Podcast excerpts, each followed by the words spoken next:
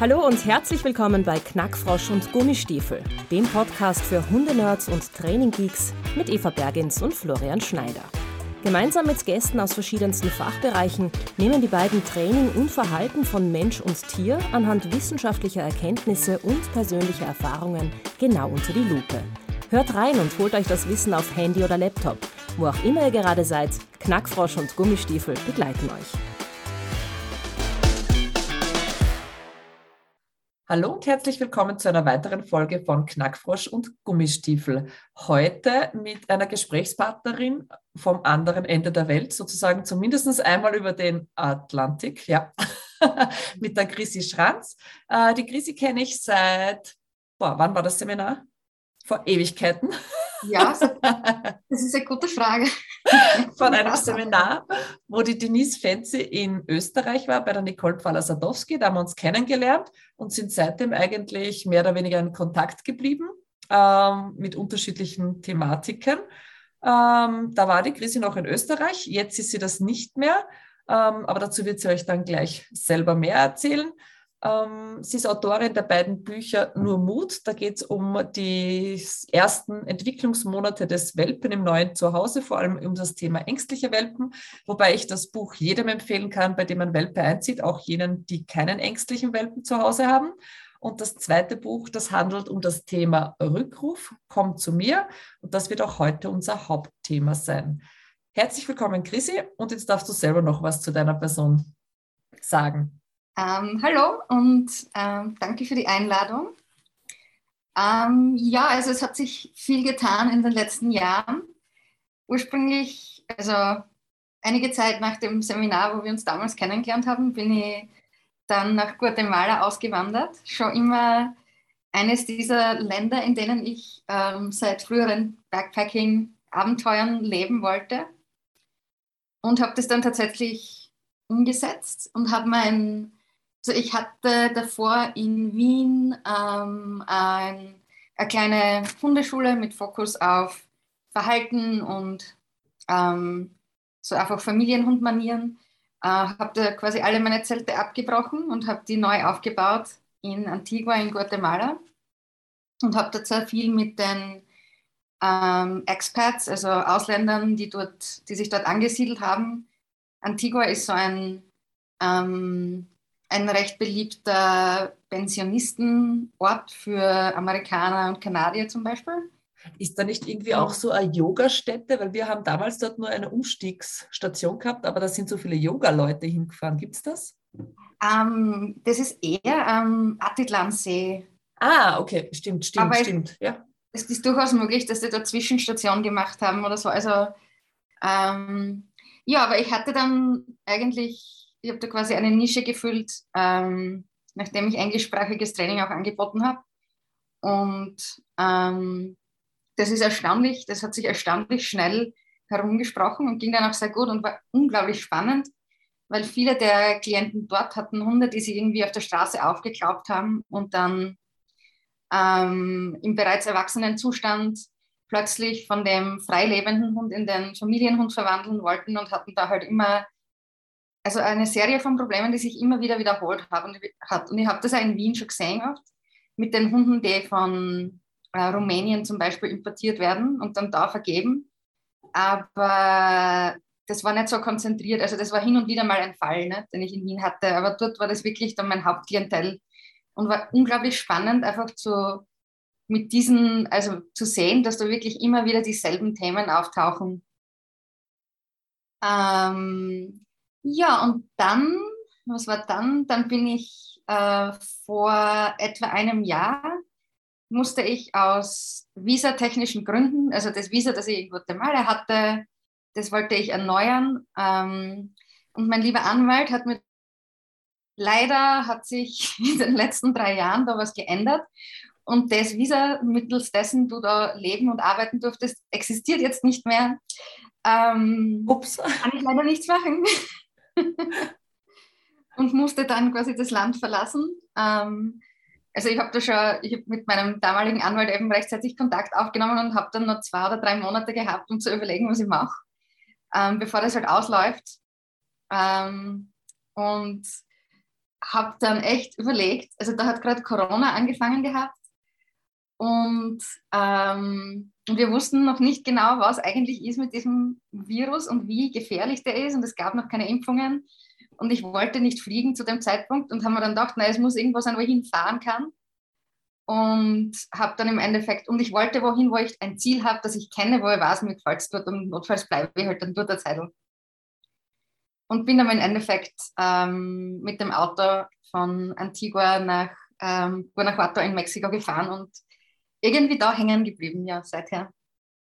Und dort, dort machst du das gleiche hundeschultechnisch jetzt, was du in Guatemala gemacht hast? Ähm, momentan nicht. Ich habe seit, also letzte Woche, das ist ganz neu und ich bin so aufgeregt darüber, es ist so toll. Ich habe endlich meine, meine, meine Aufenthaltsgenehmigung in Mexiko bekommen. Also ich war davor da auf einem Touristenvisum. Okay. Und mit dem kannst du nicht wirklich arbeiten und äh, also es ist nicht, das ist sowieso nicht, das ist nicht das, was ich wollen würde. Also ich will, ich weiß, ich will in Lateinamerika leben, aber in, an einem Ort, wo ich wo ich mich auf Dauer niederlassen kann, also mit dem Ziel, permanente Aufenthaltsgenehmigung zu bekommen. Das kriegst du normal nach zweimal ähm, temporärer. Und letzte Woche habe ich meine vierjährige temporäre bekommen. Okay. Ähm, also jetzt bin ich an dem Punkt, an dem ich Pläne machen kann tatsächlich, weil davor war das einfach nicht relevant. Und ich habe dann eben seit eigentlich seit Covid begonnen habe, nur mehr online unterrichtet. Also das mache ich über die Fancy Dog Sports Academy einerseits. Da fängt im Juni übrigens ähm, mein neuer Kurs an über Reinforcers.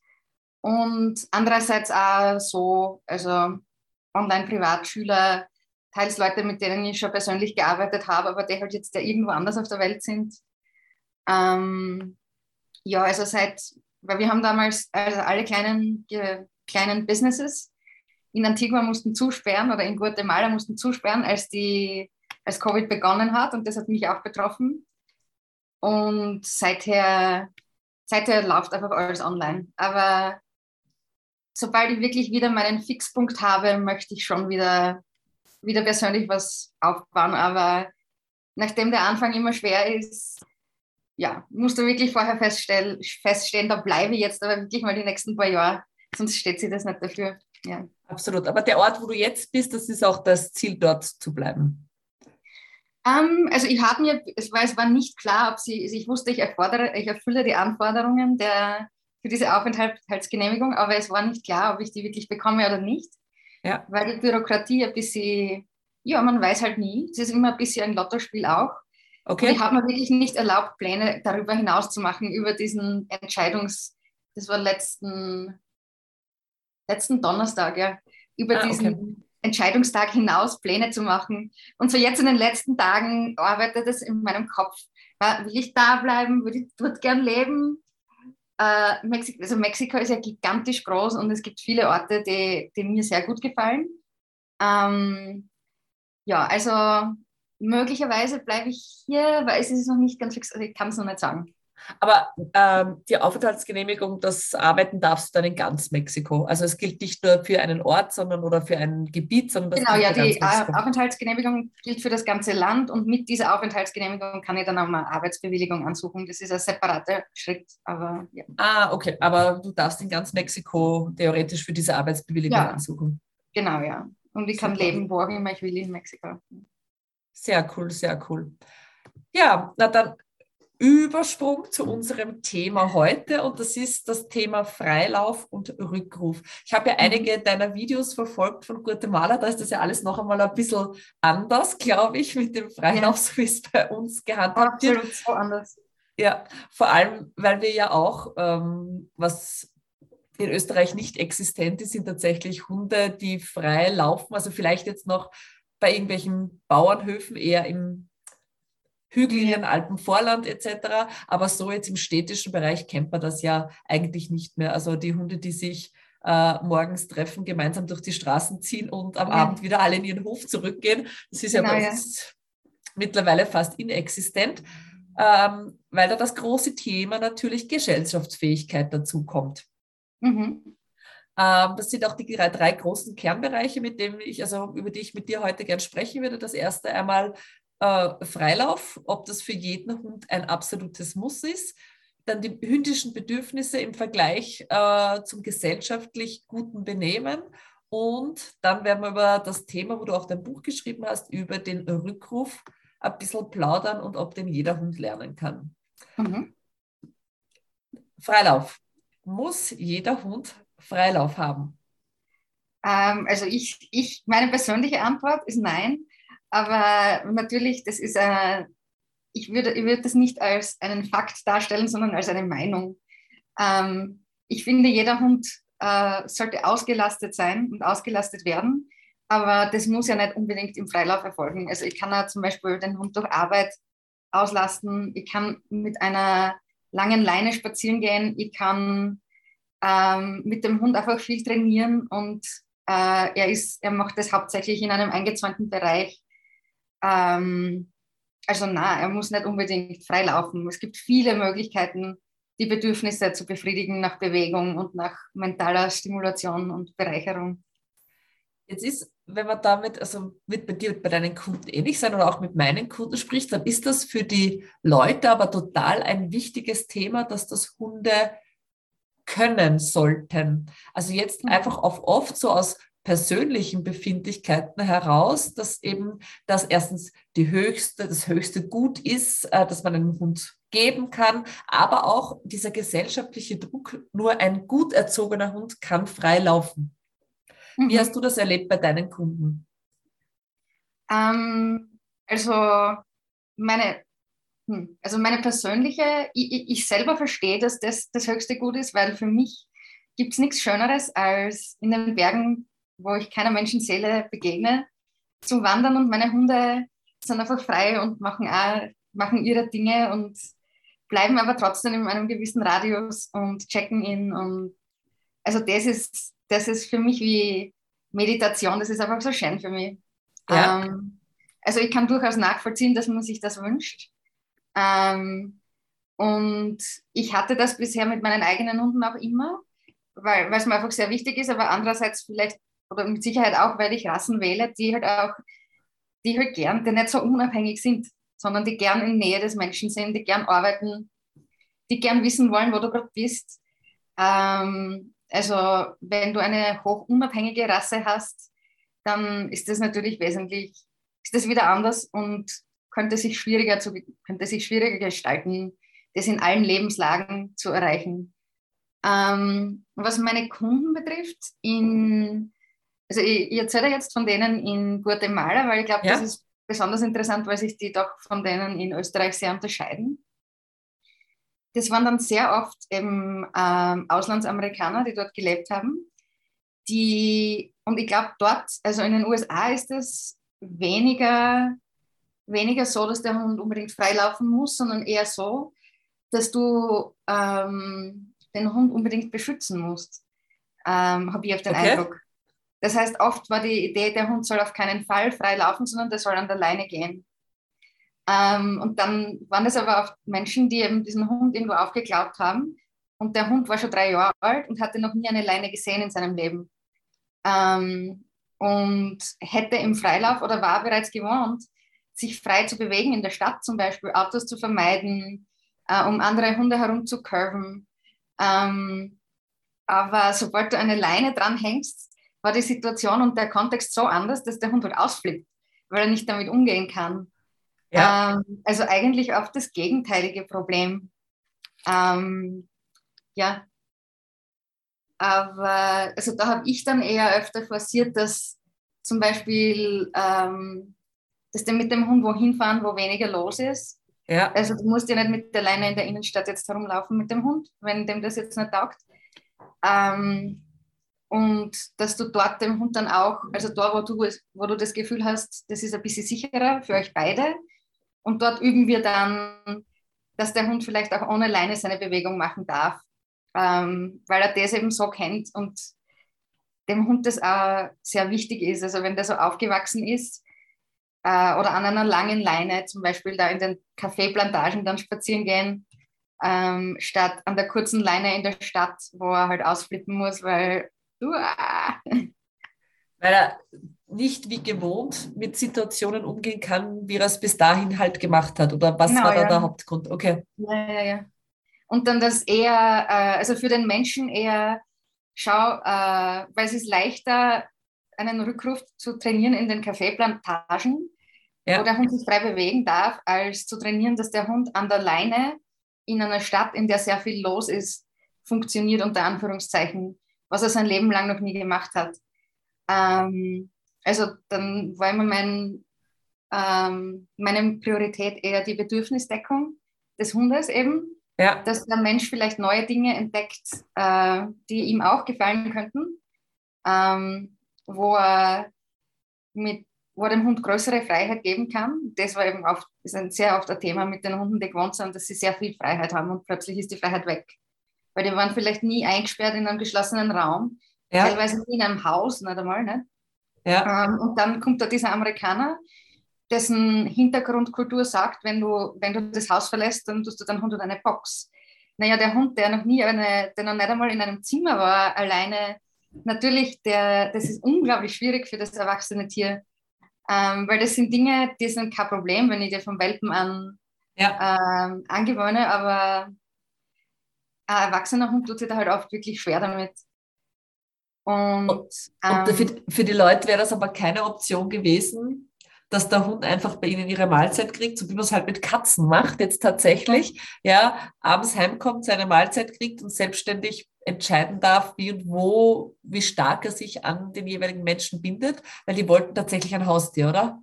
Genau, also das ist das, was normalerweise, ähm, was normalerweise der Fall ist. Ähm, so wie, also wenn du in Guatemala aufwächst, die, die Kultur der Hundehaltung ist genau das. Also so wie in Österreich, ich glaube jetzt auch schon weniger, aber wie aber bis vor kurzem zumindest die Katzenhaltung war. Das sind halt Freigänger. Und die Hunde, die in den Straßen herumlaufen, die haben alle mindestens eine Familie normalerweise, die ihnen Futter gibt, zweimal täglich. Ähm, aber sie, also eigentlich keine Straßenproblematik tatsächlich. Ähm, es kommt darauf an, wie du es definierst, ja. Äh, okay. Aber es ist einfach eine ganz andere Einstellung dazu. Ähm, aber die erfordert halt auch, also ich glaube, es ist sehr schwierig für einen, für jemanden, der in einer anderen Kultur aufgewachsen ist, ähm, das zu akzeptieren, weil natürlich ist das Risiko für den Hund größer, wenn er sich frei bewegen darf, weil es gibt Autos und, und das größte, die größte Problematik, die ich sehe, also warum ich meinen Hund nicht frei um und umstreunen lasse, ist, ähm, sind genau, also sind Leute, die den Hund dann einfach mitnehmen, weißt? Ähm, weil sie davon ausgehen, der hat keinen Besitzer und ist ja arm und der ist reinlassen, ah. wird sich sicher verlaufen. Dann nehmen wir ihn einfach sicherheitshalber mal mit heim. Oder wir fangen ihn ein und äh, zum Beispiel meine Hunde sind alle intakt und fangen wir mal ein und, und ähm, bringen ihn zu diesem Kastrations- oder Sterilis Sterilisationsprojekt und dann lassen wir ihn wieder frei. oh. Das würde ich auch nicht wollen. Also das sind für mich persönlich die, das ist das, was mich davon abschreckt. Ja. Ähm, okay, aber das heißt, das ist auch da tatsächlich ein Problem ausländischer äh, Bewohner von Guatemala und nicht der Leute in Guatemala selbst. Ja, ich glaube, es ist ein, ein Culture Clash, also die Kulturen, die da aufeinandertreffen. Ähm, und es gab schon immer wieder dann Leute, die, sie da, die das nach und nach auch begonnen haben, ein bisschen lockerer zu sehen. Ja. Ähm, weil auch der gesellschaftliche Druck, der zum Beispiel in Österreich besteht, was du vorher angesprochen hast, des, äh, des Benehmens und der Hund darf nur dann freilaufen, wenn er auf, äh, wenn er sofort, also wenn du pfeifst, sofort zurückkommt oder so. Ja. Der besteht dort nicht. Ähm, das wird gar nicht erwartet von den Hunden, also von der Gesellschaft an sich. Ja. Ähm, aber ähm, in der österreichischen Gesellschaft wird das sehr wohl erwartet. Ne? Also wenn du mit diesem, zum Beispiel mit diesem Gedanken dorthin kommst, ähm, ist es schwerer vorstellbar, deinen Hund, der halt zehnmal überlegt, bevor er dann langsam auf dich zutrottet, ähm, reinzulassen. Ähm, ich habe diese Erwartung auch, also ich habe die österreichische Erwartung an meine eigenen Hunde. Ähm, aber, aber die Kultur an sich hat sie nicht. Ja, das ist total okay. interessant. Ja. ja, aber werden dort Hunde auch trainiert? Also gibt es in Guatemala dann Hundesport tatsächlich oder eher weniger?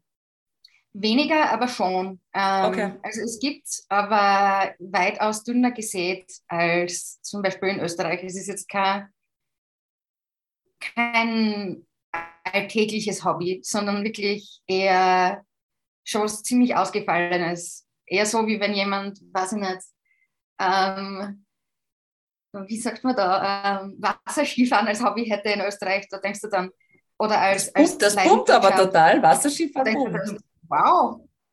Ah, wirklich? Ja.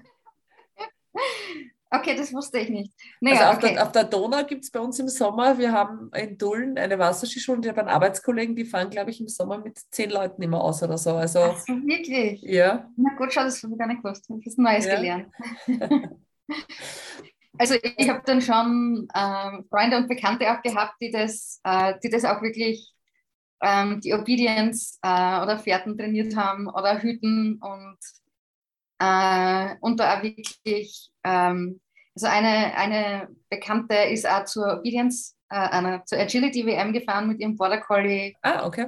vor zwei Jahren. Ähm, also es gibt schon gute Leute, aber weniger dicht gesät. Okay. Einfach weil auch der, der, der Zugang dazu nicht so ist wie, also in Österreich gibt es in jedem Eck ähm, irgendeine SVÖ-Hundeschule oder irgend sowas auf die Art. Also wenn du wenn du das machen willst, kannst du sehr leicht einmal deine, ähm, kannst du sehr leicht mal, wie sagt man da? Ich habe das Bild im Kopf, dass du, ich, ich spreche ständig Spanisch und Englisch und manchmal fallen mir was nicht ein. Dann sagst du, Hand, dann, dass du die Hand ins Wasser hältst und einmal die Temperatur austestest. Gibt es da nicht so, ein, so, eine Metapher? Also du hast die Möglichkeit... Dass du mal hineinschnupperst, sagen wir so. Ja, dass ja, du in den genau. Sport hineinschnupperst, das ist in Österreich leicht möglich. Also du wirst dann vielleicht nicht gerade die, vielleicht landest du nicht bei den Besten, ja. ähm, aber zumindest hast du es mal gesehen und weißt dann vielleicht, ah, okay, ja, das interessiert mich und dann kannst du weiter recherchieren. Und die ja. Wahrscheinlichkeit, dass du, wenn ähm, halbwegs guten in deiner nicht allzu weiten Entfernung findest, ist gar nicht so niedrig, denke ich. Also ich habe bei mir im direkten Umfeld sind wir, glaube ich, sieben oder acht Trainer in einem Umkreis ja. von 20 Kilometer und genau, wir haben alle äh, so unterschiedliche Bereiche, dass jeder von uns genügend Arbeit hat, würde ich jetzt ja. mal sagen. Ja. Ähm, jetzt haben wir darüber gesprochen, ob Freilauf für einen Hund sein muss. Diese Frage stellt sich ja in Guatemala nicht, scheinbar. Nicht, Weil, nicht, nicht, im selben Sinne wie in Österreich. Ja. Ich meine, sie stellt sich mehr für meine Online-Schüler, die dann teilweise, teilweise aus Europa, aus den USA, aus Asien, aus Australien sind. Ja. Und ja, also da würde ich sagen, ja, der Hund sollte die Möglichkeit haben, körperlich und geistig ausgelastet zu werden. Aber das muss nicht unbedingt im Freilauf sein. Also das kommt wirklich darauf an, wo lebst du, wie lebst du, welche Möglichkeiten hast du deinem Hund Freilauf zu bieten und womit fühlst du dich selber wohl.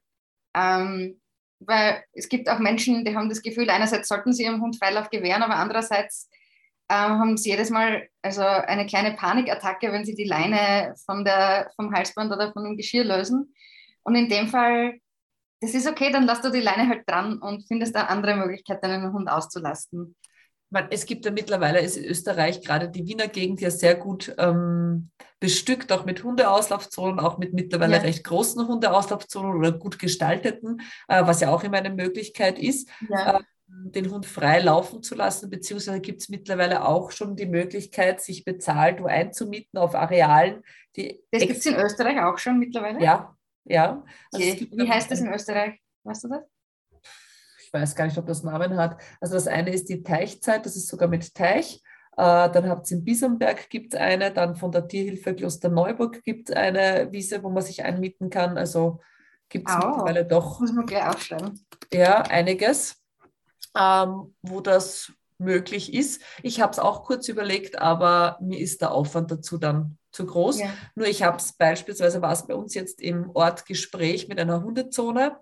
Und natürlich, die Leute wollen nicht weiter als zehn Minuten gehen. Und ich habe dann halt mit demjenigen, der dafür verantwortlich ist, gesprochen. Sag ich, das Problem ist halt dann immer, dass du Platzhirschen sitzen hast, die keinen anderen mehr reinlassen. Äh, ja. und den Platz zum Kaffee trinken und zum Hunde, Hunde sich gegenseitig mobben lassen verwenden. Ja. Äh, und da, da habe ich den Vorschlag gemacht, dass man das einfach mit äh, einem Anmeldesystem macht und einen obligatorischen 2-Euro-Betrag für die Stunde verlangt. Das um ist eine gute Idee. Ja. Den Platz, wie soll ich sagen, auch standzuhalten, neue Wassertränke, vielleicht einmal Geräte zu kaufen. Also Bespaßung. Ja. Und was wir jetzt Cooles haben, ist in Wien das Hundsgut Hevera.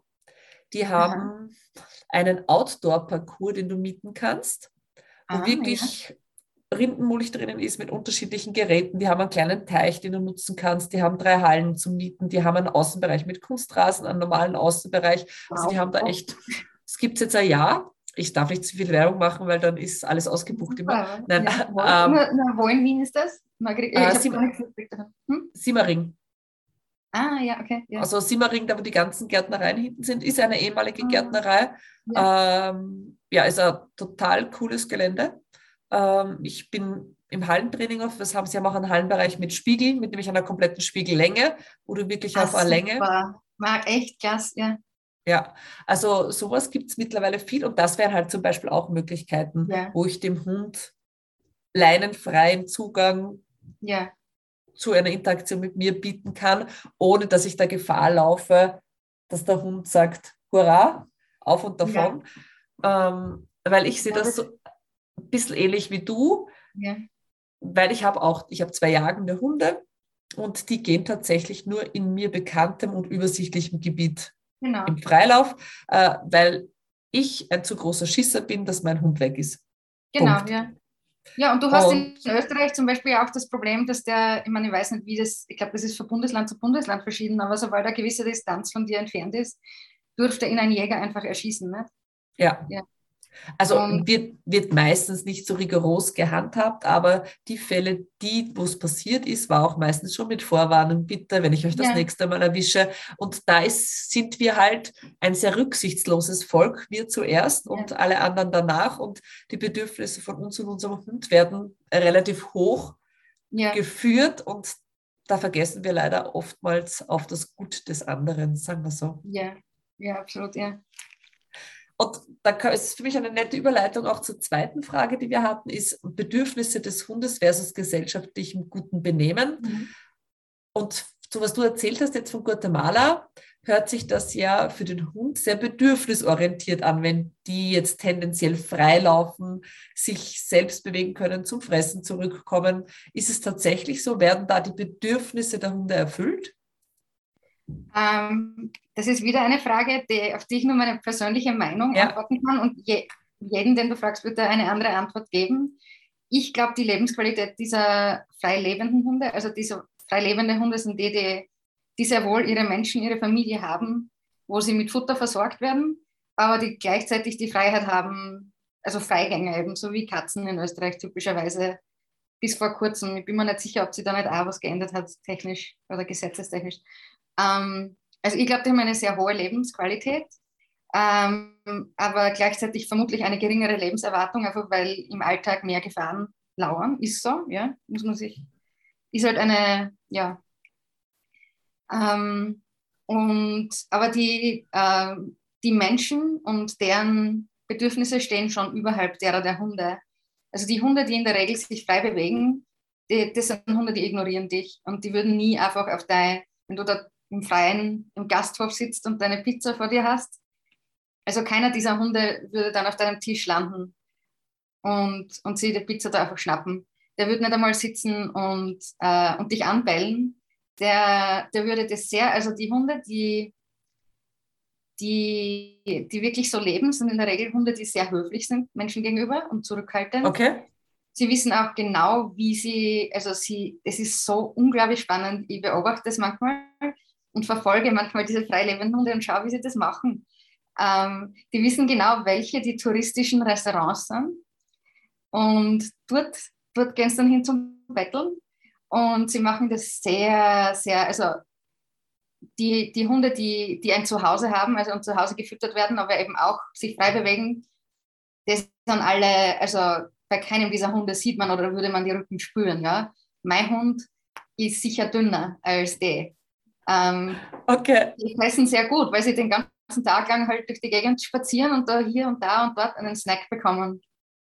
Weil die haben auch eben Freunde und zum Beispiel den, den Taco-Verkäufer am Eck. Und wenn dem was überbleibt, gibt er dem Hund das halt oder diese irgendeine Fleischerei. Und wenn da am Abend noch was überbleibt, was sonst weggeworfen würde, dann lenkst du es halt aus und die Hund wissen schon, welche Uhrzeit sie da hinkommen können. Okay. Und die Touristen natürlich. Und da sitzen sie dann, machen ähm, Dackelaugen, äh, wirklich nicht allzu nah, weil sie wissen, sie wollen, sie wollen dich ja nicht belästigen. Das ist wirklich unglaublich spannend zu beobachten, wie die Hunde das einfach selber, also selbstständig lernen.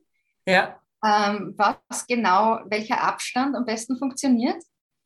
Und, und ich habe auch den Eindruck, sie wählen sehr gut aus, bei wem sie das versuchen. Ähm, weil du siehst dann, die, die probieren das eine Zeit lang und du, du hast dort ein wirklich tolles, deine tolle touristische, teure Mahlzeit vor dir und dein Glas Wein und da im Hintergrund sind die Mariachis ähm, und dann siehst du da diesen Hund mit diesen riesigen Augen, der dich so anschaut, dir nicht zu nahe treten will, aber nur, also nur im Falle, also falls du vielleicht, also falls da ein bisschen was überbleibt, wollte nur sagen, ich bin auch da und natürlich fangen sie dann an, den Hund zu füttern. Und dann siehst du da die Hunde, die lassen die, zum Beispiel die, die Tortilla-Chips, die halt oft so zum Knabbern noch nebenbei am Tisch stehen, die lassen sie oft liegen und warten auf das Fleisch. Okay. Also sie sind wirklich nicht ausgehungert, sondern ähm, haben sehr, also leben sehr, leben sehr gut in der Hinsicht. Ähm, das heißt, der Mensch wird dann nicht belästigt von den freilaufenden Hunden. Wenn du oder ich unsere Hunde ähm, in so einem Gastgarten loslassen würden, und dann wird da wahrscheinlich, ähm, wird es wahrscheinlich anders ausschauen, weil ja. wir gelernt haben, dass du, ah, okay, da ist jetzt Essen am Tisch, na, vielleicht kann ich mir das verdienen und wenn nicht, ähm, naja, vielleicht, ich habe gelernt, dass ich da aufhupfen kann und ich bin sehr agil und dann, wenn der da kurz aufs Klo geht, dann, stehe ich halt am Tisch oder so. ähm, also in der Hinsicht sind diese Hunde gesellschaftsfähiger fast als, als die Hundetrainerhunde, die, die dann vielleicht denken, ja, das ist ein, ein, ein Futterpuzzle, das muss ich lösen. es, es ist total spannend. Ähm, wie schaut es mit so reaktiven Hunden aus in, in Guatemala im Vergleich zu uns? Weil das ist ja auch so immer ein Thema, warum Leinenführigkeit, Freilauf möglich, nicht möglich, Hunde reagieren aufeinander, Sozialverhalten. Das muss doch in Guatemala vieles, vieles, vieles besser sein als bei uns dann. Ja, mit Sicherheit. Ähm, und zwar, also das ist zum Beispiel eines der Hauptthemen, an denen ich mit meinen Kunden dort gearbeitet habe, ist die Leinenreaktivität. Ähm, und das sind aber wirklich Hunde, die oft ähm, ohne Leine wirklich problemlos mit anderen Hunden zurechtkommen, weil sie sich einfach meiden. Die wechseln einfach die Straßenseite, wenn das kein Freund ist und man lässt sich in Ruhe. Aber an der Leine geht das nicht. Und, äh, und die Hunde, die Leine nicht gewohnt sind, die fühlen sich schon eingeengt und fühlen diesen Druck am Hals oder am Körper. Das ist schon mal unangenehm. Und dann denkt sich der Mensch auch noch vielleicht, er muss da jetzt genau dicht an dem anderen Hund vorbeigehen. Und das ist dann einfach zu viel. Also das ist ein, eines der Hauptthemen, an denen wir halt immer wieder gearbeitet haben. Mit einem Hund nach dem anderen. Also einfach an die Leine gewöhnen, zuerst fern aller Hundebegegnungen. Ja. Ähm, an der Erwartungshaltung des Menschen einfach, dass der einfach dem Menschen verstehen helfen, dass, ähm, dass das, was so normal für den Menschen wirkt, der in einer Kultur groß geworden ist oder gelebt hat in den letzten zehn Jahren, in denen Hunde halt an der Leine gehen und die Leine die Norm ist, dass das einfach nicht der Fall ist für den Hund, den, er, den der jetzt hat. Und dann langsam äh, auf Hundebegegnungen an der Leine hinzuarbeiten, aber auch, okay, wie manage ich das? Wie kann ich, dem Hund, wie kann ich den Hund unterstützen, wenn er jetzt ein bisschen überfordert ist, indem ich zum Beispiel ein gepacktes Auto als Barriere nutze oder solche Dinge. Das heißt, ähm, das heißt, wie reagieren dann in solche Situationen die freilaufenden Hunde? Wenn du diese Reaktivität beim an der Leine geführten hast? Ähm, also die, die, die, das größte Konfliktpotenzial besteht eigentlich meiner Ansicht nach, wenn zwei an der Leine sich, also wenn beide Hunde an der Leine sind und sie keine Möglichkeit haben, einander auszuweichen. Auch wenn sie das vielleicht ähm, würden, wenn sie es könnten. Aber sie wissen, ah, ich meine, das sind ja nicht blöd, sie wissen, sie sind an der Leine und erwarten dann vielleicht schon gar nicht mehr die Möglichkeit, ausweichen zu können und gehen dann unter Umständen nach vorne, einfach weil Angriff ist die beste Verteidigung. Okay. Ähm, oder, oder auch wenn du, ähm, wenn einer von diesen Hunden sehr entspannt ist, aber der zweite ist zum Beispiel neu darin, an der Leine spazieren zu gehen, ähm, dieser zweite würde dann halt auch anfangen, vielleicht den ersten zu verbellen und das schaukelt sich dann schnell auf. Ähm, also die Freilebenden würden in der Regel einfach Ausweichen. an den Orten, an denen Menschen spazieren gehen. Also das sind keine, das ist dann nicht sein, ähm, sein ich glaube, das nennt sich Kernbereich. Also quasi sein Revier, wo wirklich, mhm. sondern einfach die, ähm, na, wie, eine, eine Biologenkollegin hat mir das jetzt letztens gesagt, Streifgebiet heißt es. Okay. Tier, also der Gesamtraum, der maximale Raum, in dem, der Tier, in dem das Tier sich bewegt. Ähm, und im Streifgebiet gelten andere Regeln als in deinem, in deinem Kerngebiet. Ähm, also das Kerngebiet wäre dann zum Beispiel, dort wo du gefüttert wirst, das kann sehr klein sein. Okay. Und das Streifgebiet ist viel größer. Das ist ein öffentlicher Raum und da, da habe ich jetzt keine feindlichen Absichten gegenüber irgendwem. Das ist irgendwie, das wird allgemein verstanden, dass wir uns diesen Raum teilen. Während wenn, wenn, der, wenn ein anderer Hund in dein, in dein Kerngebiet eindringt, ist es durchaus möglich, dass du sagst, hey, nein, das ist mein, das ist meine, also die auch die freilebenden Hunde reagieren unterschiedlich drauf, je nachdem, wo du ihnen begegnest. Aber in der Regel würdest du ihnen eher begegnen, ähm, einfach innerhalb ihres Streifgebiets, wo sie sehr entspannt sind, weil das ist nicht, das ist nicht ihrs. Also das sehen sie nicht als ihr Eigentum. Das ist total spannend, weil eigentlich ignorieren wir da ja zum Zwecke der Gesellschaft bewusst die Bedürfnisse unserer Hunde, vor allem nach Distanz und Abstand zu anderen, ja. oder? Ja. Ähm, das heißt, unsere Gesellschaft verlangt eigentlich, dass Hunde aneinander vorbeigehen müssen und sich dabei gut zu benehmen haben. Ja. Wobei Hunde tendenziell gruppenfremde oder rudelfremde Hunde eher meiden würden und in ihrem Streifgebiet diesen Konfrontationen aus dem ja. Weg gehen. Absolut. Ähm, und ich meine, das muss nur, um, das, um dieses Bild ein bisschen zu fertig auszumalen. Aber wenn wir jetzt komplett wechseln vom Rückruf. Egal, ich nenne es dann einfach anders, die Folge. Okay, ich denke, ähm, ich meine, ich denke, da ist auch ein extremer Selektionsdruck äh, vorhanden. Das heißt, wenn, wenn ein frei lebender Hund in Guatemala, also so ein, ein Freigänger, ähm, mir gefällt das Wort, ich glaube, du hast das vorher für die Katzen verwendet, das gefällt mir so gut. Und ich schlage mir seit, seit Wochen geht mir durch den Kopf mal, wie weil ich übersetze gerade ein Buch, in dem unter, zwischen verwilderten, frei lebenden und Familienhunden unterschieden wird. Und, und diese frei lebenden Hunde, also die, die zwar ein Zuhause haben, aber in der, die Freiheit, sich zu, frei zu bewegen, ich glaube, ich werde einfach Freigänger nennen. Danke. Wochen zerbreche ich mir den Kopf über dieses Wort. Also wenn die Podcast-Folge das als Ziel gehabt hat, dann habe ich dir einfach das Wort in den Mund gelegt. Das ist super. Copyright bei Eva, gell, bitte. Ja, bitte. Ja, werde ich. Werde ich. ähm, also ich glaube, dass wir, also dass in, den, in Guatemala, also der, der Mensch, die Bedürfnisse des Menschen stehen schon über denen des Hundes.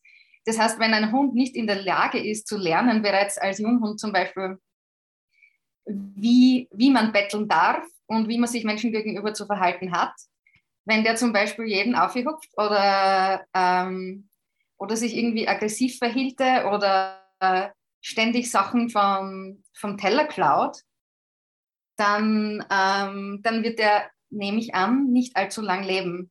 Weil irgendwo auf seinen Streifzügen ist dann wer, der ärgert sie und der, der lässt diesen Hund dann halt verschwinden. Und der Hund ist dann nicht mehr Teil des Genpools und möglicherweise ist, passiert das schon, bevor er fortpflanzungsfähig ist.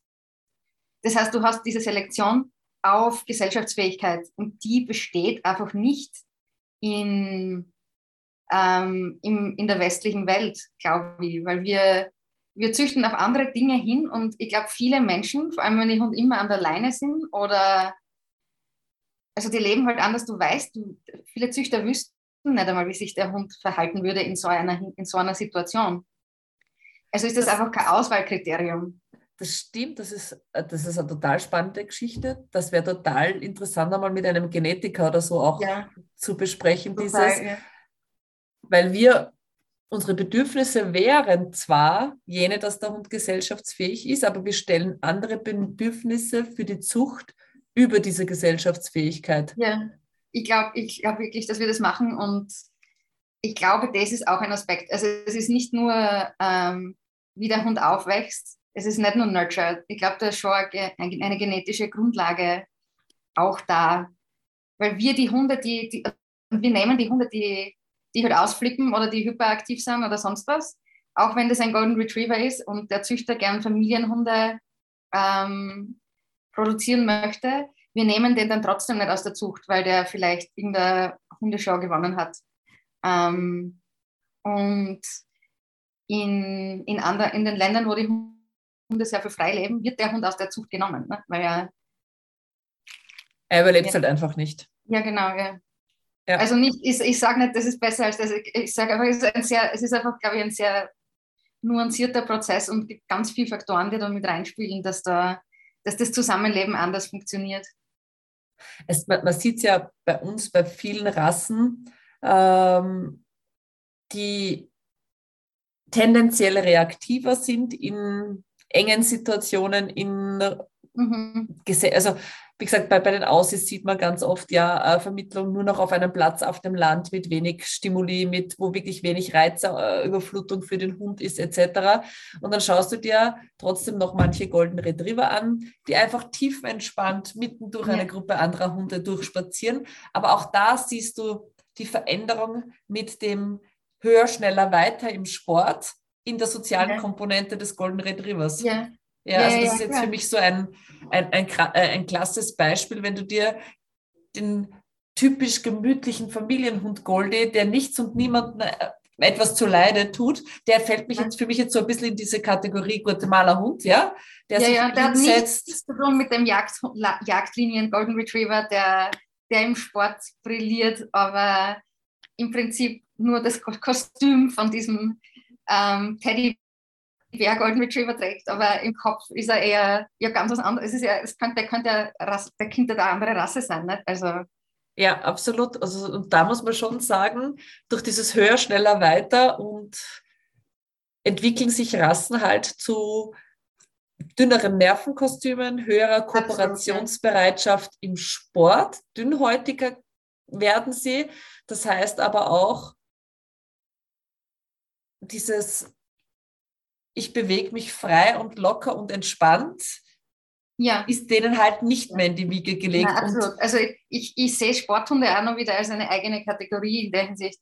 Also die, wenn ich dir einen Welpen aus Guatemala mitbringe, der irgendeine Mixtur halt ist, ähm, mit dem wirst du im Sport wahrscheinlich, also du wirst schauen, du, du wirst schon deinen Spaß haben mit ihm, aber du wirst sicher nie das erreichen, was du mit deinen Aussichts zum Beispiel schaffst weil ich glaube schon auch, dass, diese, dass das zusammenhängt. Nicht? Das höher, schneller, weiter. Das ist einfach generell eine reaktivere Persönlichkeit. Nicht im negativen Sinne, sondern im Sinne von ähm, schneller und leichter auf Reize reagieren. Ja, absolut. Ja. Ja. Und das bringt halt mit, dass es in den normalen täglichen Spaziergängen auch so ja. ist, dass ich eben eine erhöhte Jagdbereitschaft habe, dass die Hunde schneller genau. auf eine Vogelbewegung, eine Schmetterlingbewegung reagieren, ja. wo vielleicht der gute alte Golden Retriever, wenn man den jetzt als Beispiel in Österreich nehmen, sagt, ja, ja, oh, ein Schmetterling und gemütlich seines Weges genau. weiter trottet. Ja, ja. wie Baloo der Bär. Ja. ja. Stimmt, das ist ein super Vergleich, ja. Absolut, absolut. Äh, ja, wobei ich auch wieder der Meinung bin, also ich meine, es ist ja was ganz anderes, finde ich, ob du einen Sporthund willst oder einen Hund, der ein guter Familienhund ist. Für mich sind das zwar so unterschiedliche Dinge, weil der Sporthund, ich meine, von dem wirst du eh nicht, wirst du möglicherweise eh nicht verlangen, dass der total gechillt äh, durch die Maria-Hilfer-Straße spaziert ohne Leine, weißt ähm, Was du von dem erwartest, ist was, ist was ganz anderes, dass er in deinem Sport, ähm, äh, dass, er deinen Sport dass er Spaß hat an deinem Sport und da auch gut ausbildbar ist und dass du ihn auf diese Art und Weise auslassen, auslasten kannst. Und wenn der Hund nicht dazu in der Lage ist, dass du ihn überall hin mitnimmst, ja, dann bleibt er halt daheim, nicht? weil er hat eh, er wird ja ausgelastet auf andere Art und Weise. Während wenn ich, wenn ich ein typischer Familienhundehalter bin, dann habe ich ganz andere Vorstellungen. Ähm, gerade das macht es ja gerade so schwierig als Züchter, finde ich, weil es ganz, ganz schwer ist, da das Genpool, weil du musst immer wieder mal den einen Typus mit dem anderen ja. Typus verpaaren, um den Genpool nicht zu eng zu bekommen. Äh, und das macht es halt dann irre schwierig, weil wenn du nur noch Arbeitsmaschinen miteinander verpasst, hast du das, was bei vielen Rassen halt jetzt passiert ist. Ja. Eine Reaktivität, die zugunsten. Die, also der, zu, die, die, ja, die für nicht, die nichts mehr, die nicht mehr pro, pro, produktiv ist für irgendwen oder irgendwas. Ne? Ja. ja, die einfach Ja. zu, zu Lasten der Nerven geht. Und das, was ich im Sport aber brauche, ist eine gewisse Reaktivität, aber Ja. trotzdem gute Nerven. Und das sind so Cross-Geschichten Ja, ja, wahrscheinlich ja. dann das, was ich immer wieder brauche. Und weil, wenn ich mir jetzt nehme, ich, ich verpaare den Hochleistungssportler mit dem Hochleistungssportler, habe ich so, jetzt ist dann die Frage genetisch, wie viele Hochleistungssportler und wie, wie viele, die es zwar können, aber nicht mehr können. Also die einfach Ja, ja, ja. die Leistungsbereitschaft hätten, aber sich selber dabei im Weg stehen, weil sie zu viel wollen. Ich glaube, das hat man aber sehr oft in einem, in einem Arbeitslinienwurf drinnen. Ne? Ja. Ähm, ja. Und da finde ich es dann total schwierig, passende Menschen zu finden, die sagen, ich möchte Sport machen, aber nicht um jeden Preis. So dass ich sage, okay, der macht das auf so einem niederschwelligen Bereich, dass der Hund dann nicht mehr in die Reaktivität kommt, äh, Genau. aber den Hund trotzdem auslasten kann und mit diesen schlechteren Nerven trotzdem noch solide Ja. arbeiten kann. Ja, weil der Hund ja ist ja auch nicht wirklich in einem Familienhunde zu Hause. Der will ja arbeiten. Aber er kann vielleicht nicht ähm, ja, auf Turniere gehen, weil das zu viel ist. Und also das müsste dann zum Beispiel jemand sein, der sagt, ja, ich trainiere sehr gerne und ich mache das auf meinen eigenen, ähm, weiß ich nicht, in meinem eigenen riesigen Areal, aber, aber ich verlange von dem Hund nicht, dass er, dass er das äh, selbe, also dass er an den Punkt kommt, an dem er ähm, neben anderen Hunden und mit vielen fremden Menschen arbeiten kann. Demohund für, schwierig, da was Gutes zu finden. Dem- ja. Demohund für Online-Trainer. ja. Ja. Tatsächlich. Schau, schau. Das kommt auch. Also alle, die zur Reaktivität und zu dünnhäutig sind für den Sport, sind ab in Zukunft bitte Ja. an Online-Trainer abzugeben, die Ja. Demo-Docs brauchen. Aber ich glaube, das wäre wirklich mal interessant, wenn du wen kennst, der Gen also in der Genetik, das wäre total spannend, oder? Äh, Ja. also diesen, diesen Blickwinkel da reinzukriegen. Absolut, absolut. Bin, also falls dir wer einfallen sollte, ich bin offen für so ein Thema. Wäre Und die Jessica. Heckmann, aber die spricht halt nicht Deutsch. Ja, Das ist ja das Problem. Also wir versuchen das ja eben, weil es im englischsprachigen Bereich ja total viele Leute gibt, mit denen du zu allen Themen sprechen Ja. kannst. Ich habe auch jetzt äh, für ein Webinar einen Vortrag gesucht und das Thema war äh, Fokus und ähm, Aktivitätslevel ein- und ausschalten des Hundes und wie kann Ja. ich von schnell auf langsam, langsam auf schnell.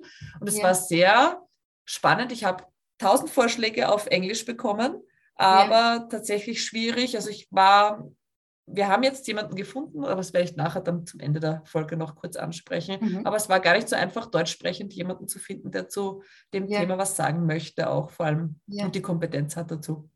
Ja, klar, ja. Du, hast du noch Lust, dass wir trotzdem ein bisschen über den Rückruf sprechen? Ja, natürlich. Aber ich glaube, du musst noch ganz konkrete Fragen stellen, weil sonst. sonst Kommen wir wieder. Okay. Ja. Kann, die Frage ist super konkret, kann jeder Hund einen guten Rückruf lernen? Ähm, jeder Hund kann einen Rückruf lernen und der Rückruf jedes Hundes kann verbessert werden. Aber nicht jeder Hund wird unter allen Umständen ähm, auf seinen Rückruf reagieren. Also macht das Sinn? Also nicht jeder Ja, Hund absolut. wird lernen, ähm, wenn da gerade das Reh von ihm davonläuft, zwei Meter vor ihm, ähm, sobald du ihn rufst, ähm, zu dir zurück zu rasen. Nicht jeder Hund wird das lernen. Ne? Kann jeder Hund ein Stoppsignal dann lernen? Ähm, ich glaube auch, das, das ist wieder kontextbezogen. In gewissen Kontexten kann das jeder Hund lernen. Jeder Hund, der es bereits hat, kann es ein bisschen verbessern, aber nicht jeder Hund wird den äh, Weltrek Weltrekord im Stoppsignal lernen vor einem In, in jeder Situation. Äh, oder halt es gibt, es wird Situationen geben für, für viele Hunde, in denen du, in denen du halt einfach ja, Machtlos in bist. denen, ja. Und ähm, aber meiner Meinung nach kann schon jeder Hund lernen, in gewissen Situationen einen sehr guten Rückruf, Rückruf zu haben. Und wenn ich dann gern hätte, dass der Hund leinenlos läuft, dann muss ich halt äh, überlegen, wo kann ich hingehen, wo, wo das auch funktioniert. Und in Bereichen mit Wild zum Beispiel habe ich ihn halt an der Leine, aber in anderen Gegenden kann ich ihn dann laufen lassen. Also ich habe das jetzt total schön gefunden. Ich, war, ich bin ja alle zwei Monate in Italien unterrichten, Rettungshundethemen. Und das war so spannend. Ich war in einem Wald, da haben die Hunde den ganzen Tag über kein Wild angezeigt. Also du hast so richtig gemerkt, da ist kein Wittern ja. in die Höhe. Also es war, es war auch kein Pferdendamm. Und es war so entspannt, einmal in einem Waldgebiet mit meinen Hunden ja. ohne Leine zu gehen, weil einfach keine Aktion in Richtung, wir gehen jagen oder wir beschleunigen uns so und wir drehen uns so in die Höhe, dass wir da einfach äh, auf und davon sind, äh, war für mich immer spannend, so ein Gebiet zu haben, weil bei uns, also Augebiet ist bei mir ein absoluter Leine dran, geht nicht anders. Also bei ja. jetzt bei zwei von dreien. Äh, also mhm. der Terrier, der zeigt zwar immer so an, ja, da ist was, äh, aber der schickt eher die anderen als dass er selber läuft dann. Ja. Äh, das heißt, der darf in den meisten Fällen frei laufen. Ähm, und beim Bayou habe ich so, dass ich den, wenn er allein ist, viel freilaufen habe, aber in Kombination mit den anderen. Genau, ja. Ja, also das ist ja noch einmal diese Dynamik das in der Gruppe. Was, ja. ja. Ähm, jetzt haben wir gesagt, okay, bis zu einem gewissen Maß geht das. Äh, und es ist ein bisschen hundeabhängig. Jetzt nur ganz kurz, ganz kurz ist immer lustig, wenn ich sage, beschreibe, was du in deinem Buch sozusagen hast zum Thema Rückruf. Mhm. Du arbeitest ja total viel, weil ich habe es jetzt gerade erst gelesen vor mhm. kurzem, mhm. also wieder mal äh, zum Auffrischen. Du arbeitest ja sehr viel über Radius. Mhm. Kannst du so ein bisschen kurz den Hörern erklären, was dieses Radius-Training, was es auf sich hat, was du mit diesem Einchecken bezweckst? Mhm. Also ähm, ich möchte im Idealfall einen Hund haben, der, der von sich aus ähm, einen gewissen Abstand zu mir nicht überschreitet, auch ohne Leine nicht. Also nicht ein Hund, wo ich, der sich, der gern läuft und dann ständig abzischt und super äh, Rückruf hat, aber den muss ich dann alle 30 Sekunden lang einsetzen, weil das ist nicht entspannend für mich und auch nicht wirklich für den Hund. Und ähm, also ich wünsche mir einen Hund, der, der, immer ein Auge auf mich hat und sich zwar frei bewegt, aber innerhalb eines gewissen von mir definierten Radius. Und ähm, je größer, desto leichter fällt dem Hund es. Je kleiner, desto schwieriger ist es zu trainieren, weil ähm, desto kleiner ist der Freiraum des Hundes auch natürlich. Ähm, und äh, gerade wenn ich einen mit ähm, positiver Verstärkung aufgebauten Rückruf habe, ist es meiner Meinung nach wichtig, auch den Radius zu trainieren, weil ähm, das Rückrufsignal ist ja im Prinzip dann ein Markersignal. Weil jedes Mal, wenn ich zum Beispiel den Hund rufe, folgt in der Regel dann eine Belohnung. Ähm, das ist genauso wie wenn ich klicke, folgt eine Belohnung. Nicht? Mhm. Also ich markiere dann den Punkt, äh, auch wenn mir das gar nicht bewusst ist, indem ich den Hund rufe, markiere ich den Punkt, an dem ich den Hund gerufen habe. Und wenn ich das immer nur dann mache, wenn er gerade dabei ist, weiter zu laufen, als mir irgendwie recht ist oder als ich mich wohlfühle, dann ähm, habe ich im Endeffekt einen Hund, der, der immer diesen möglichst weit von mir entfernten Ort aufsuchen wird, weil er weiß, ah, sobald ich dort ankomme, ähm, kommt mein Rückruf und dann kommt mein, mein, mein Würstel. ähm, und darum, äh, der Radius verhindert das quasi, indem ich bewusst ähm, diese Grenze mittels ähm, negativer Strafe eigentlich ähm, trainiere, indem ich, sobald der Hund über den Radius, den Radius überschreitet, umdrehe und in die andere Richtung gehe. Das heißt, ich nehme ihm was weg. Ich nehme ihm die Gelegenheit weg, weiterhin in die Richtung zu schnüffeln oder zu laufen, in der er gerade unterwegs war. Ähm, das ist eben dann negative Strafe und sollte das, das über den Radius hinaus laufen, ähm, im Laufe der Zeit immer weiter verringern. Und ähm, andererseits schaue ich, dass ich ganz bewusst Dinge verstärke, die innerhalb des Radius ähm, passieren. Zum Beispiel, wenn der Hund jetzt nur drei Meter von mir entfernt ist und mein Radius hat aber zehn Meter, dann äh, und er, er dreht sich um und schaut, wo ich bleibe, dann klicke ich das oder markiere ich das auf welche, welche Art auch immer, welches Markersignal auch immer man verwendet und belohne das, damit die Belohnung einfach innerhalb, an verschiedenen Punkten innerhalb vom Radius passiert und nicht nur, ähm, wenn der Hund dabei ist, einen Fehler zu machen. Äh, und wenn ich nur den Rückruf trainiere, dann, ähm, dann trainiere ich dem Hund eigentlich wirklich an, dass er möglichst schnell wegzischt von mir äh, und möglichst weit weg, weil er weiß, dann, dann kriege ich die Aufmerksamkeit und die Belohnung, die ich gern hätte. Ja, das ist, also ich erkläre meinen das auch immer so, sie müssen diesen Rückruf auch ein bisschen aufladen und eben mhm. auch einmal den Rückruf einsetzen, wenn der Hund bereits auf dem Weg zu ihnen ist, um ja. eben das Zurückkommen noch mit zu verstärken und nicht eben das Weglaufen. Also ja, ich gebe meinen genau. immer so an die Hand, 49 Mal sollen sie pfeifen oder was auch immer rufen, wenn der Hund schon am Weg zu ihnen ist und ja. einmal nur in der Situation anwenden, wo der Hund genau. tatsächlich etwas anderes vorhat als das von uns gewünschte oder eben die Grenze des Radius überschreitet. Ja. Ähm, was viele Leute übersehen, das hast du jetzt total schön angesprochen, ist eben dieses, den Hund für richtiges Verhalten zu belohnen. Mhm. Ähm, tendenziell haben wir alle den Fokus drauf, ich möchte nicht, dass der Hund über den Radius hinausgeht. Ich möchte nicht, dass der Hund zu Fremden hinläuft. Ich möchte nicht, dass der Hund äh, auf meinen Pfiff ignoriert. Aber wir übersehen diese ganzen, ganzen kleinen Momente, wo der Hund uns Aufmerksamkeit schenkt und wir aber nicht in dieser Bubble mit unserem ja. Hund drinnen sind, sondern mit dem Kopf und mit den Gedanken ganz woanders und dem Hund null Feedback für richtiges Verhalten geben. Genau, ja. Und das finde ich so spannend, dass du das eben da jetzt auch ansprichst, dieses Einchecken. Also wenn man mal bewusst jetzt, also liebe Hörerschaft, beim nächsten Spaziergang spazieren, beim nächsten Spaziergang spazieren geht, sehr deutsch, äh, beim nächsten Spaziergang unterwegs ist, ähm, dass man sich einmal Zeit nimmt und darauf achtet, wie oft uns unsere Hunde eigentlich Aufmerksamkeit schenken und wie viele Momente, ja. wo wir positiv verstärken könnten, wir tatsächlich haben. Genau.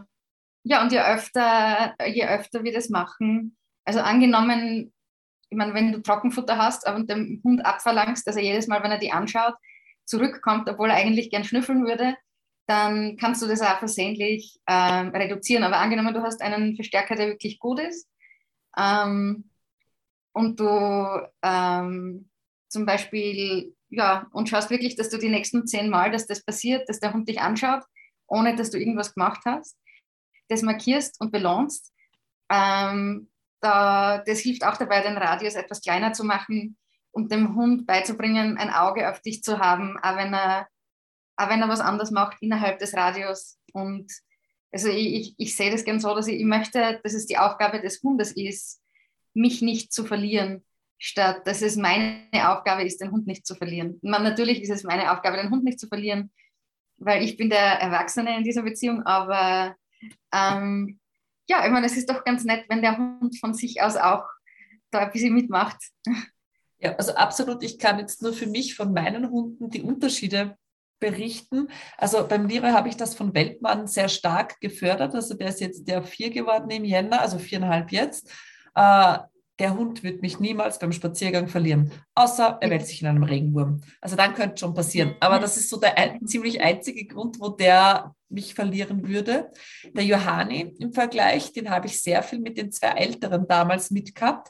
Da war ich Nebensache, ja, weil der hat sich sehr stark an den anderen Hunden äh, orientiert und mit dem habe ich wirklich erst, da war er schon mit dieser acht, fünfeinhalb, fünf, angefangen, bewusst wieder alleine spazieren zu gehen, um ja. eben zu forcieren, ja. dass ich auch eine Rolle in dieser Beziehung spiele. Und also ich kann nur sagen, auch mit einem fünfeinhalbjährigen Hund lässt sich der Radius immens verringern. Also wir haben ja. jetzt tendenziell einen 15 bis 20 Meter Radius, den er nur bei Bibersichtungen äh, überschreitet. Und in anderen Gebieten ist er halt an einer mindestens, also maximal ja. 20 Meter Leine, weil ich einfach diesen Radius recht schätze bei ihm. Ähm, und jetzt beim Jungen ist auch für mich sehr spannend wieder, äh, mit dem gehe ich ja immer noch allein. Also der ist, also ich gehe auch zu dritt, aber wenn nicht gerade mir wichtig ist, dass diese Orientierung ja. oder der Radius äh, mit mir das Thema ist, der hat einen super schönen Radius mittlerweile, wenn wir alleine unterwegs sind. Ich mhm. werde ignoriert, weil er hat leider sein persönliches Schaf im Leroy gefunden, wenn wir gemeinsam unterwegs sind. Also da ist der Freilauf für mich eher anstrengend, weil er da ja. im Fokus nicht bei mir ist. Ja, ja, ja. Ja, aber das ist auch was ganz Wichtiges, dass, dass man das mit jedem Hund alleine einmal, erst einmal trainiert, bevor man erwartet, dass er das auch ähm, gemeinsam mit seiner Familiengruppe quasi kann.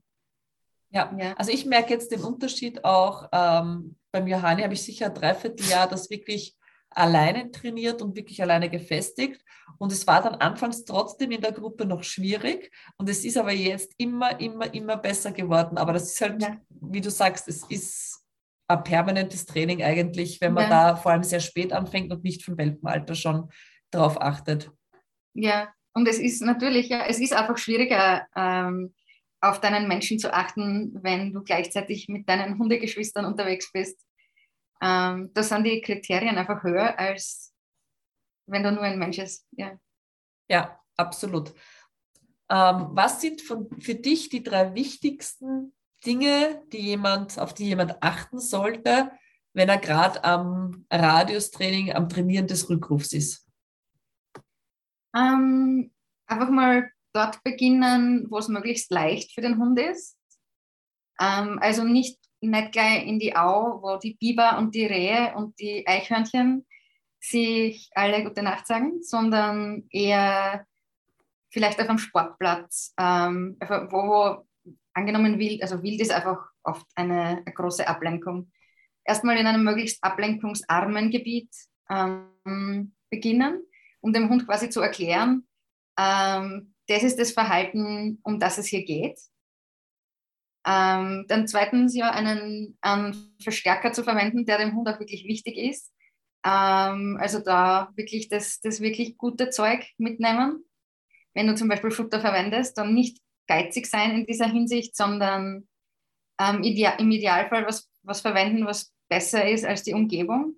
Und zumindest am Anfang, wenn du noch unter, wenn du auf dem Sportplatz bist, hoffentlich, es sei denn, es gibt dort ganz viele Maulwürfe oder so und dein Hund ist ein Terrier, der dir erlegen möchte, oder das ist wieder was anderes, dann vielleicht auf einem Parkplatz beginnen, auf einem, in der Shopping City, wenn, wenn keiner mehr da ist. Ähm, ein leerer Parkplatz zum Beispiel wäre auch möglich, ne? Genau, ja. Ähm, ein Verstärker, der wirklich, der es wert ist für den Hund, ähm, da in deiner Nähe zu bleiben.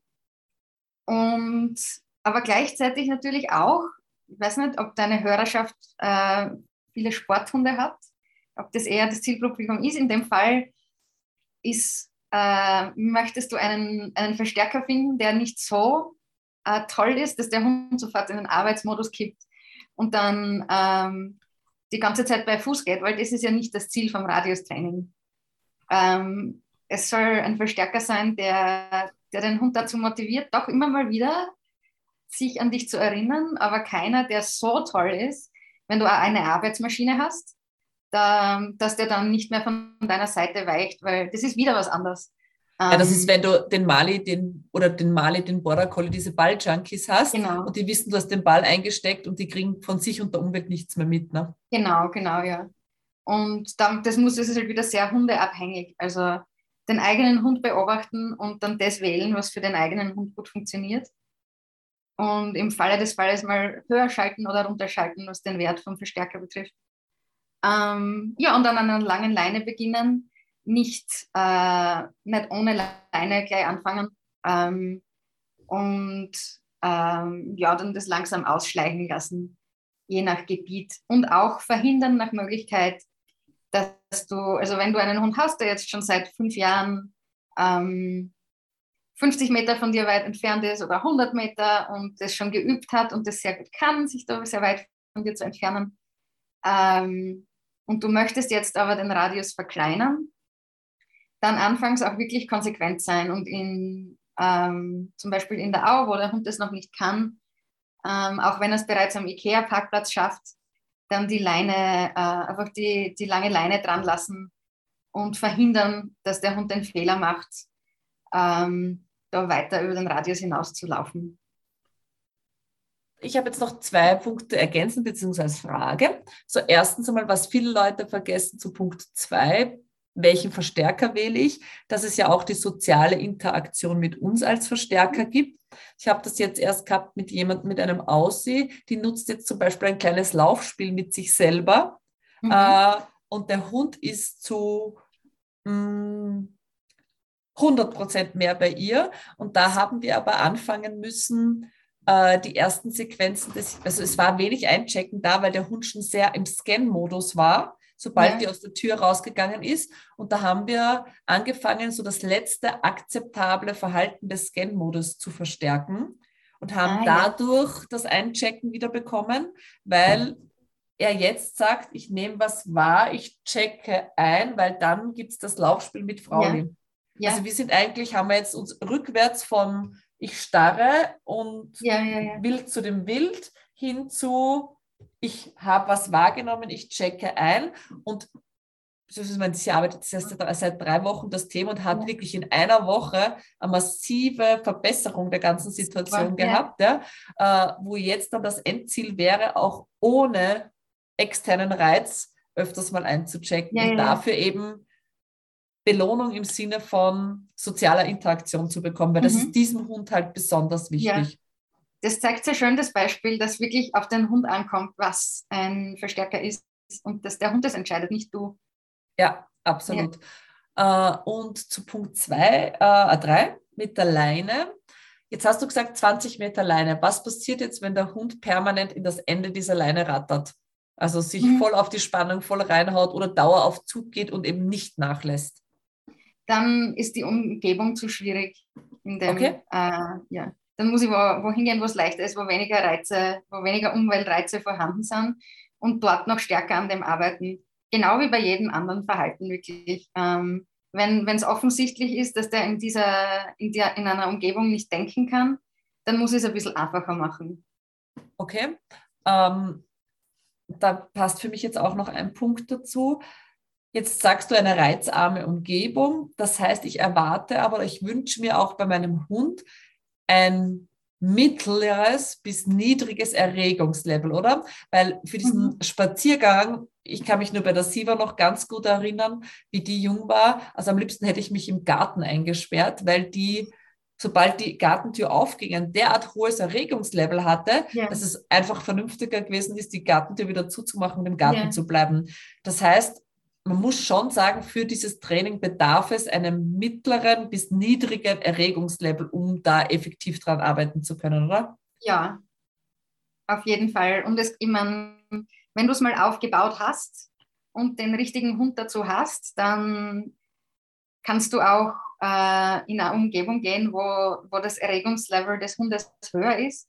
Aber das ist, ähm, das ist ein wirklich schwieriges Verhalten, ähm, vor allem weil oft die, die Ablenkungen unvorhersehbar, unvorhersehbar sind. Ähm, also solange du an dem arbeitest und das aufbaust, muss man wirklich schauen, dass man an einem Ort ist, wo der Hund in der Lage ist, ähm, zu denken und von der Umgebung zurück zu dir umzuschalten. Und da sind wir ja wieder in einem Bereich, der einfach auf Grenzen stößt. Äh, und das hast du so schön angesprochen. Ja, es wäre also man kann Rückruf, kann jeder Hund lernen, aber es kann nicht jeder Hund in jeder Situation auch den ja. Rückruf gleich gut umsetzen. Und da muss man natürlich so ehrlich sein, dass Hund, manche Hunde immer in gewissen ja. Gegenden reizüberflutet sein werden ja. und dadurch einfach Ansprechbarkeit, Training etc. nur sehr, sehr, sehr schwer möglich sein wird oder nicht einmal, ich meine, es muss nicht einmal Reizüberflutung sein. Es gibt Hunde, die haben einfach so viel jagdliche Leidenschaft, ähm, dass, dass das einfach immer ähm, deinen Verstärker und dein ganzes Training, dass das einfach der, die Motivation, dem Wild zu folgen, einfach größer ist in gewissen Gebieten. Oder, vielleicht schaffen sie es bei den ersten zwei Rehen, aber beim dritten Reh geht es dann nicht mehr. Und ähm, und das, das heißt nicht, ja, das heißt nicht, dass du als Trainer versagt hast, sondern das heißt einfach, du hast einen Hund, der in bestimmten Gegenden einfach an der Leine sein muss. Und weil das Reh, wir wollen den Hund ja nicht das Reh hetzen lassen, das ist ja auch nicht okay. Das hat auch Rechte auf seine, seine friedlichen Grasbereiche oder was auch immer Rehe so tun. Ähm, und ja, also wenn du die Kombination von großer, großem Selbstbewusstsein seitens des Hundes hast, großer Unabhängigkeit und großer Jagdleidenschaft zum Beispiel, das ist dann sehr schwierig. Ähm, oft siehst du die, also nordische Hunde oder so haben das auch oft zum Beispiel, dass sie an sich, äh, dass der natürliche Radius, den der Hund wählen würde, viel größer ist als der, den du wählen würdest. dass sie sehr unabhängig sind. Und wenn das dann auch noch ein sehr selbstbewusster Hund ist, das ist natürlich schwieriger, als wenn ich da den Mali habe, der, der mir jeden Wunsch von den Augen ablesen will. Ja, ja absolut. Das heißt, zusammenfassend, wenn wir das jetzt, unsere Podcast-Folge auf den Rückruf konzentrieren, weil die anderen Themen, ja, das ist ein bisschen abgeschweift, ganz ja. leicht, ähm, ist es, ja, jeder Hund kann Rückruf lernen. Jeder Hund kann Radiustraining lernen, aber in seinen individuellen Grenzen, abhängig ja. Von seiner jagdlichen Eigenschaft, von seinem individuellen Verhalten, von seiner Hundeführerbezogenheit und seiner Unabhängigkeit in Relation. Auch von, seiner, auch von seiner Furcht fällt mir da jetzt noch zusätzlich ein. Also ein Hund, ja. der Panik hat, der kann dann vielleicht auch dem Rückruf nicht folgen, weil, er, weil da kann er auch nicht denken. Nicht? Also wenn du einen hochreaktiven äh, Hund hast, der eine ein, uh, Generalized Anxiety, fällt gerade nicht ein, wie man das auf Deutsch sagt, und der so eine Störung leidet, quasi unter einer Angststörung, sagt man das ja, so? Ja, ja. Ähm, dann ist es natürlich auch so, da, dann kann ich den auch nicht überall freilaufen lassen zu seiner eigenen Sicherheit. Ähm, aber das ist sowieso wieder ein anderes Thema, an dem ich dann auch arbeiten müsste natürlich. Ja. Ja, ähm, das heißt, ja, es macht Sinn, Radiustraining zu machen. Je früher, desto besser. Also wenn Hunde noch gar nicht einen Radius von 50, 100, 200 Metern ja. entwickelt haben, es macht Sinn, Rückruf zu trainieren, aber ich muss mir der Grenzen beider Trainings einfach in Bezug auf meinen individuellen Hund bewusst sein. Genau. Und allein wenn ich mir meine drei jetzt hier anschaue, haben die einfach ganz unterschiedliche Grenzen. Ja? Genau, also ja. dem Leroy dürfte ich viel mehr Freiraum einräumen, als ich das bei den anderen zwei Jungs ja. kann. Ja? Äh, den geringsten Freiraum kriegt bei mir einfach mein Schwarzer, der ist man mittlerweile acht, aber der zeigt auch so wenig an. Bei allen beiden anderen habe ich vorher gespitzte Ohren, Nase, ah, ja, also diese körpersprachlichen Sachen. Beim Schwarzen macht es zack, bum, bam und er ist weg. Ja, also das ja. ist, der, der kriegt was in die Nase und bevor er noch denkt, was er tun soll, tut er schon. Ja, genau, ja. Ja, also das heißt, das ist auch mein Hund mit den größten Einschränkungen im Alltagsleben, der eben ja. am liebsten in einem gesicherten Umfeld freiläuft. Das nutzt er auch dann gern. Also er ist ein lauffreudiger Hund, äh, mhm. aber den ich eben im alltäglichen zivilen Umfeld oder gesellschaftlichen Umfeld sehr wenig von der Leine lasse, weil einfach ich meistens Zweiter bin in der Reaktionszeit. Ja. Genau, ja. Hast du noch was? Ja, absolut. Hast du noch was, was du unbedingt an den Mann bringen möchtest bezüglich Rückruf, Freilauf oder auch Leben in Guatemala und Mexiko? Ähm, na, eigentlich nicht. Ähm, das Leben hier ist schön. also ich kann es ja nur von einem Urlaub, von einem vierwöchigen berichten. Also mir hat es auch, also landschaftlich hat mir Guatemala total gut gefallen. Also äh, besser als Mexiko und als Belize. Ähm, ich würde auch jederzeit wieder hin, auch für ein paar Wochen, aber Monate yeah. absolut. Ähm, ja, ich, ich habe nur mit meinem hundischen Dasein da, glaube ich, auch sehr gutes Auslangen gefunden. Yeah. Aber eine wunder, wunderschön vom, vom ländlichen und auch von den Leuten. Also wir haben es auch als sehr herzliches Land erlebt. Ja, ja, so nehme ich es auch wahr. Ja. Ja, du, du hast vorher kurz angesprochen, bei dir startet jetzt fancy-technisch der nächste Online-Kurs. Was hast du sonst noch, was du meinen Zuhörern bieten könntest, äh, was bei dir gerade so am Programm steht, webinartechnisch, Online-Kurs-technisch? Ähm, Webinar-technisch ist einiges ähm, was ich, also es gibt sehr viele Pläne, aber keiner davon ist bisher konkret. Okay. Ähm, da habe ich nichts zu, eigentlich nichts zu bewerben im Augenblick. Aber obwohl ich an ungefähr fünf verschiedenen Dingen zugleich bastle. Ähm, ja, also das, was das nächste, was bei mir im Programm steht, ist am ähm, 1. Juni beginnt äh, mein sechswöchiger, sechswöchiger Kurs über Verstärker. Der ist halt auf Englisch an der Fancy Dog Sports Academy. Ähm, ja, da schauen wir uns einfach genau an, was ein Verstärker ist und also im Sinne positiver Verstärkung, ähm, wie ich den richtigen Verstärker für meinen individuellen Hund wählen kann ähm, und ähm, wie ich diesen Verstärker in immer schwierigeren Umweltsituationen dann auch erfolgreich einsetzen kann. Da freue ich mich schon drauf, weil jetzt, also ich habe den Kurs zwar schon zwei oder dreimal unterrichtet, aber. Ich kann mich noch erinnern, wie du damals den Namen dafür gesucht hast. Wie heißt er? Uh, May the Reinforce be with you. Ah, genau. Ja. aber diesmal habe ich eben so viele neue uh, Dinge hinzugefügt. Also es ist jetzt irgendwie wie ein anderer Kurs fast. Und ja, also ich, ich freue mich schon so, die, die dann zu veröffentlichen, die Lectures mit den neuen Materialien. Cool. Wir sind gerade in der, in der Zwischenpause äh, zwischen den FDSA-Semestern und da, da, da gehen mir meine Schüler dann immer schon so richtig ab. Und jetzt freue ich mich schon wieder, dass es bald weitergeht. Also für alle, die Fancy Dogspots Academy nicht kennen, ich tue den Link in die Show Notes. Und mhm. das sind äh, sechswöchige Kurse, wenn ich es richtig im Kopf habe, weil ich habe schon ganz genau. lange keine mehr gemacht, weil meine Bibliothek geht nämlich über yeah. äh, von, von, von nicht gemachten Kursen. äh, ich habe heute gerade erst wieder zwei Webinare gekauft. Mhm. Ähm, nämlich einmal Puppy Off Leash und das zweite war äh, CISO. Ah, ja, ja, ähm. genau. Ja, die habe ich beide noch auf meiner Must-Watch-Liste. Ja. ähm, so, was wollte ich jetzt? Ah, genau, äh, das sind sechswöchige Kurse, die kann man entweder als äh, Gold, Silber oder Bronze-Student besuchen. Gold, da ist man aktiv dabei und schickt wöchentlich äh, Videos, die dann vom jeweiligen Trainer, also in dem Fall von dir, analysiert werden, wo man Feedback kriegt und weitere Trainingsschritte folgen. Mhm. Und als Silver Student darf man zwei Videos in dem Zeitraum schicken zu spezifischen Themen. Also des zwei Kurses. Minuten Videos. Die können, ja. es, die können ja. auch ja, mehrere sein, genau.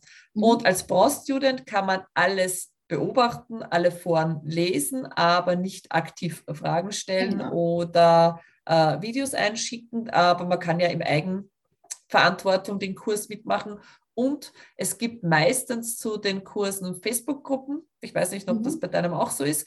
Äh, und da kann man in den Facebook-Gruppen dann aktiv mitmachen genau. und Fragen stellen. Und da hat man dann so ein bisschen eine Community, die dann Antworten gibt. Genau. Passt.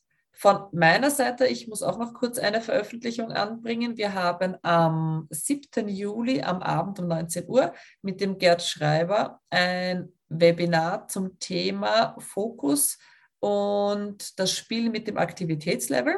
Mhm. Das ist, haben wir vorrangig, habe ich das einmal für meine Praktikanten im Verein äh, organisiert, aber das wird auch für extern veröffentlicht werden und wir haben den deutschsprachigen gefunden, was nicht so leicht war. Äh, auf das freue ich mich selber schon. Und ansonsten, ja, meine Therapiebegleithunde, die gehen langsam dem Ende zu und die haben dann bald im Herbst ihre Prüfung. Sind wir recht fleißig dabei. Und ja, wer noch Lust und Laune hat auf ein Training in Italien, also bei meinen Rettungshunde-Workshops Ende Juni und dann wieder im August, sind noch der eine oder andere Platz immer wieder frei. Jederzeit herzlich eingeladen. Ansonsten, Chrissy, aller, aller herzlichsten Dank fürs Zeitnehmen. Wie spät ist es bei dir jetzt? Um, ähm, es ist halb zwei. Nachmittag. Ja. Ja, oh, schön. Also dein Tag hat sozusagen ja noch ein bisschen Zeit. Meiner geht ja schon dem Ende zu. Bei uns ist schon Nein, wir werden, jetzt, wir werden jetzt noch an den See fahren und ein bisschen schwimmen. Oh, schön. Also ich nicht, aber. Wie ist das mit irgendwelchen grausigen Tieren in Mexiko? Gibt es da im Wasser grausige Tiere? Nein, eigentlich nicht. Oder okay. zumindest nicht in meiner Gegend. Okay. Und, das heißt, du könntest theoretisch auch in den See oder ist ich der Ich könnte theoretisch schon, aber, aber ich bin jetzt nicht so der Schwimmer. Mehr die Hunde. Okay. Und dann und abends setze ich mich vielleicht noch einmal an meine Übersetzungen, die ich gerade arbeite. Aber Ah ja, das, das müssen wir trotzdem noch bewerben. Gell? Also die zwei Bücher, Nur Mut, der ängstliche Welpe, glaube ich, heißt es. Ne? Äh, und das kommt zu mir, das Radiustraining und das Rückruftraining. Äh, zwei absolut empfehlenswerte Bücher. Ich habe beide gelesen und habe auch jetzt, wie gesagt, äh, anlassbezogen beide wieder bei der Hand. Und ja, kann ich nur jedem empfehlen, sich diese Bücher zu Gemüte zu führen. Und wie gesagt, das nur Mut auch für all jenen, die keinen ängstlichen Welpen haben. Da sind super nette Tipps und Tricks drinnen, um die erste Zeit mit dem Welpen gut zu überstehen. Ah, da fällt mir jetzt gerade noch was ein, falls ich noch Bitte. ganz kurz was bewerben darf da einfach nur ansprechen. Ähm, ich mache gerade die Ausbildung zum ähm, Certified Control Unleashed Instructor bei der Leslie McDevitt. Aha. Und äh, im Zuge dessen, also wir, wir ähm, arbeiten da sowohl mit unseren eigenen Hunden als auch mit den Hunden von Schülern. Und, ähm, äh, und ich biete derzeit äh, Discounts an für, weil für manche Verhaltensweisen, die ich da zeigen will, oder für manche Spiele, die ich für die, ähm, für die Ausbildung brauche, habe ich, äh, suche ich noch geeignete Schüler, zum Beispiel Requested Approach Training ist was, was man, ähm, wo ich noch wenn, weil ich möchte mit Menschen arbeiten, da auch, die das wirklich brauchen, die und der Hund. Nicht einfach nur das zeigen mit einem Hund, der das sowieso kann und kein Problem damit hat. Ähm, was, was muss also der Hund mitbringen, den du bräuchtest? Bitte? Was müsste der Hund mitbringen, den du da bräuchtest? Ähm, also bei Requested Approach Training geht es darum, dass der Hund ähm, selber dir sagt, wie nahe er an einen, ähm, an einen bestimmten Reiz oder an einen Menschen oder an, an ein Objekt herangehen möchte. Und ähm, ich suche da wen, der das mit Hilfe eines, ähm, eines ähm, mein Deutsch geht schon wieder am Ende zu, Restoration Targets machen möchte. Also wo der Hund zum Beispiel lernt, wenn ich meine, wenn ich meine, meine, meine Schnauze oder mein Kinn am Oberschenkel von dem Menschen anlehne ja. und dort halte, dann gehen wir vorwärts, aber sobald ich meinen Kopf da wegnehme, ähm, bleiben wir stehen. Ähm, okay. Sodass der Hund seine eigene, seine eigene Gegenkonditionierung dirigiert sozusagen. Das cool. ist aber das heißt, du suchst jemanden, dessen Hund bereits reaktiv auf einen Außenreiz reagiert. Jemanden, der, ähm, ja, es kann einfach nur Unsicherheit sein oder es kann zum Beispiel sein, der Hund möchte die Katze fressen ähm, und wir, wir wollen ein, ein alternatives Verhalten ähm, da haben. Also er reagiert auf irgendeinen, auf einen bestimmten Reiz, auf ich eine Art, für dich, nicht gefällt. Ich hätte für dich einen Border Collie, der auf Kinder und Scooterfahrer reagiert. Ähm, ja, du gib der, ähm, der Besitzerin oder dem Besitzer ähm, meine E-Mail-Adresse und dann. Ähm, ja, also fällt mir, also das wäre definitiv, die hat mit der Nicole bezüglich Schattenjagen schon gearbeitet und ich glaube, das wäre auch so ein Thema, das sie interessieren würde. Aber ja. wenn sonst wer von unseren Zuhörern sich bei der Krise melden will, die Krise findet man auf Social Media Plattformen und über welche E-Mail-Adresse am besten?